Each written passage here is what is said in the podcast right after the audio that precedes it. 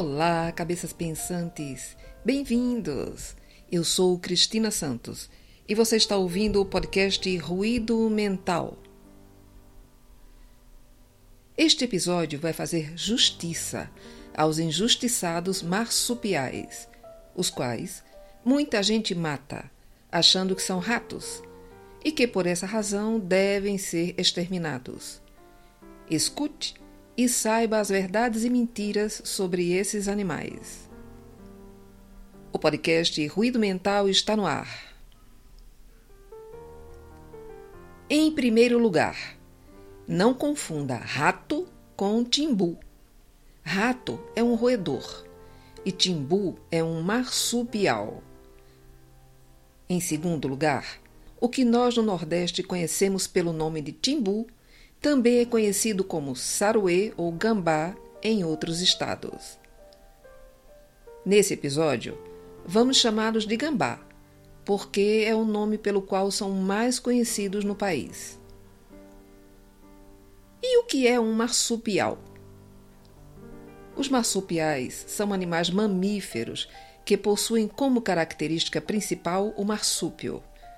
O marsúpio é uma bolsa de pele localizada na região abdominal das fêmeas, onde os filhotes completam o seu desenvolvimento.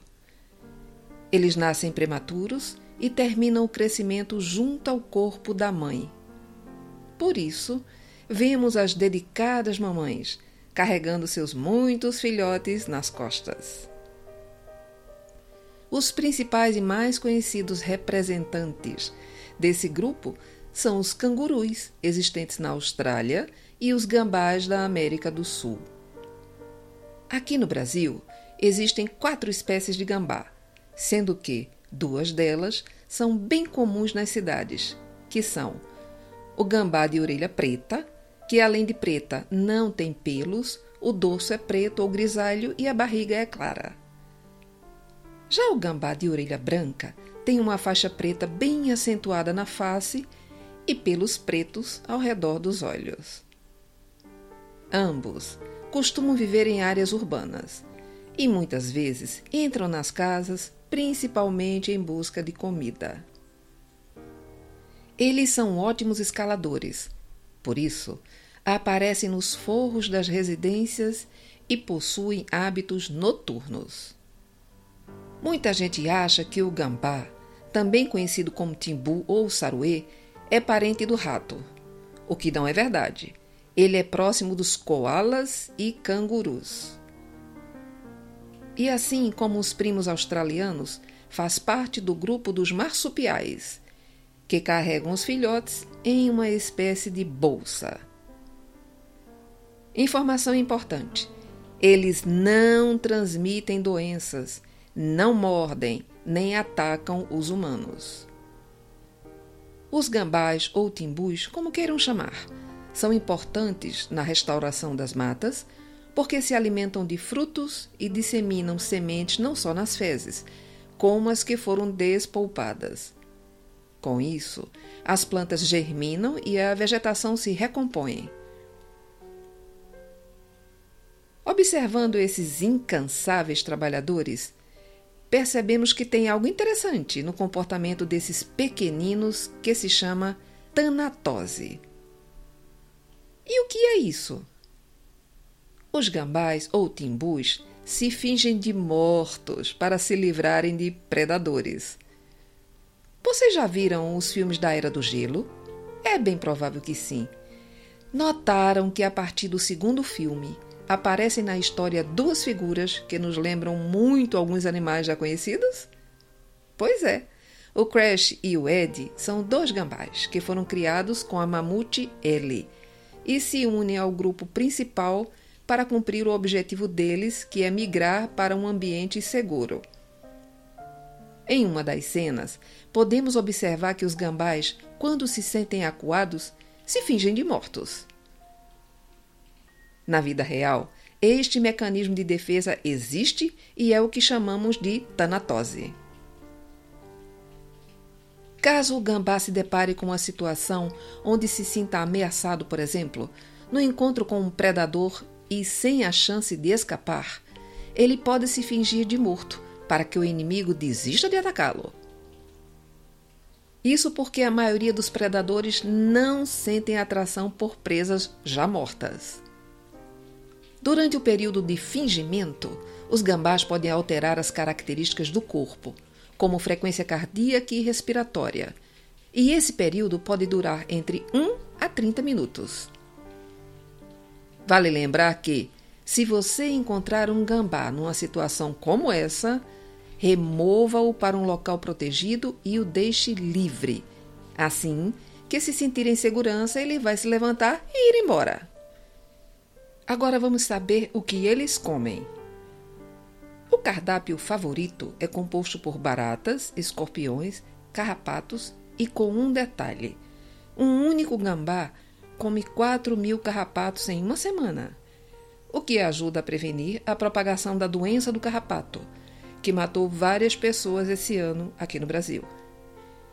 Eles são os predadores naturais desses animais. Bom, que os gambás se alimentam de frutas, verduras e insetos, muitos já sabem. Mas que eles gostam de cobras pode ser novidade.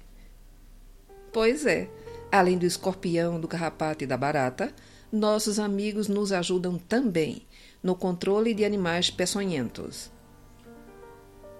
Além disso, eles ainda possuem uma proteína que bloqueia os efeitos locais do veneno, como hemorragia e edema, tornando-os imunes.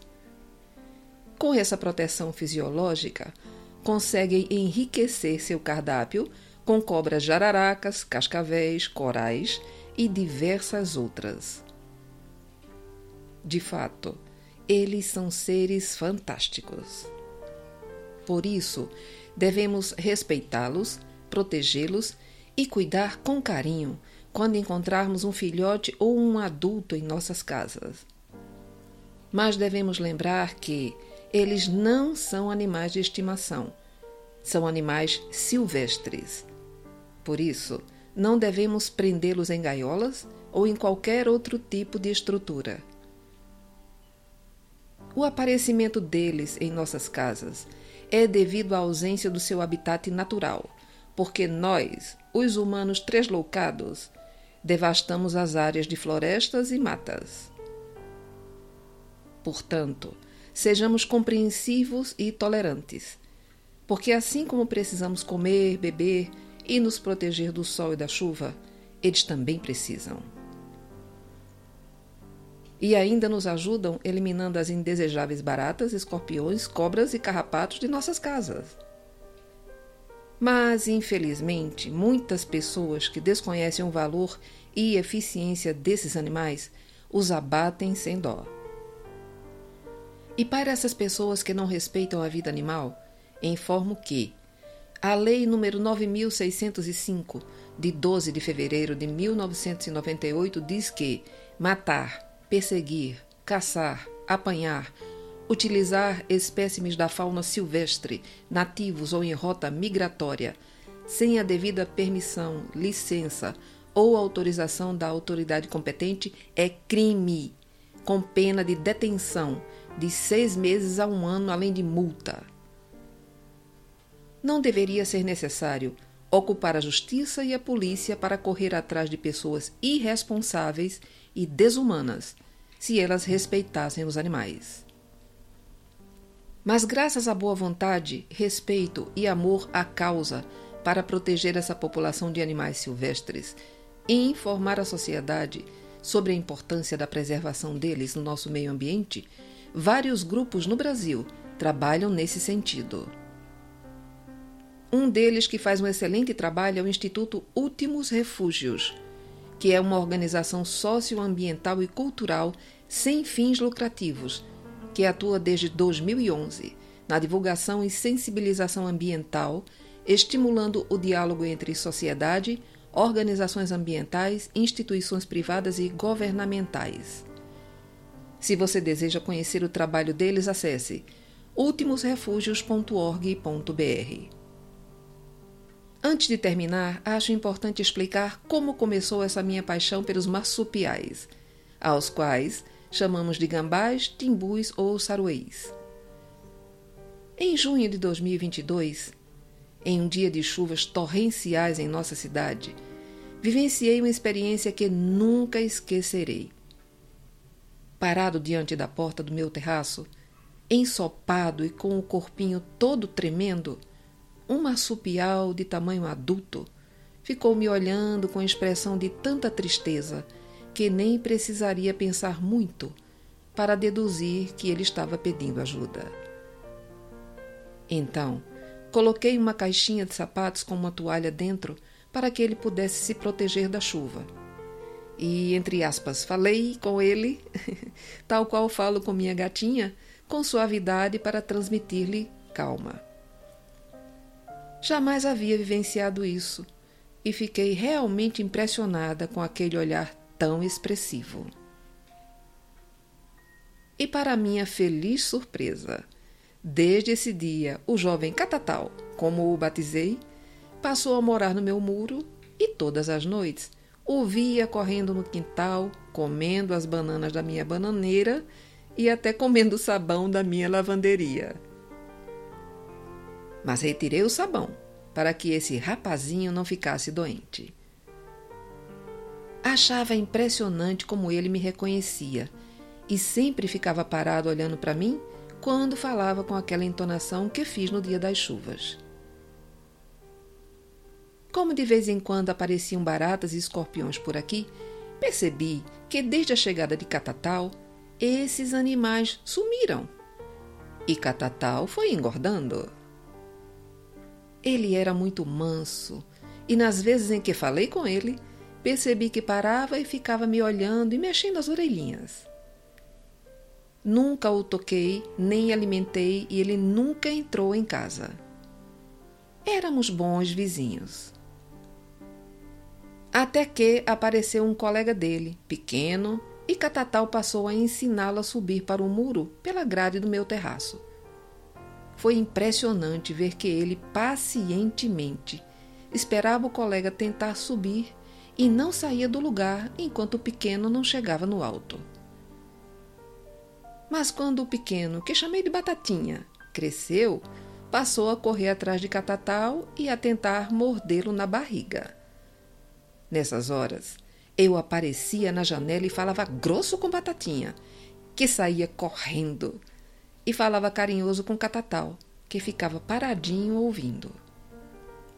Infelizmente, não o vi mais e não sei se ele não está mais entre nós. Mas, mesmo sem ter convivido com ele dentro de casa, tínhamos uma ligação de carinho. Sempre parava e ficava ouvindo quando eu falava para ele. Sinto saudade do meu gordinho. E quanto à batatinha, hum, continua lá, agora está grandão e gordo também. Ao narrar essa minha experiência, quero apenas mostrar o quanto esses seres são inteligentes, amorosos e úteis ao nosso meio ambiente. Portanto, vamos respeitá-los, protegê-los e entender que todos nós fazemos parte de uma só família, a natureza. E se ela morre, nós também morremos. Se você gosta dos nossos conteúdos e deseja contribuir para que continuemos no ar, basta fazer a sua doação no botão Apoie, na aba superior em nosso site ruidomental.com.br. Agradecemos desde já a sua ajuda e a sua audiência.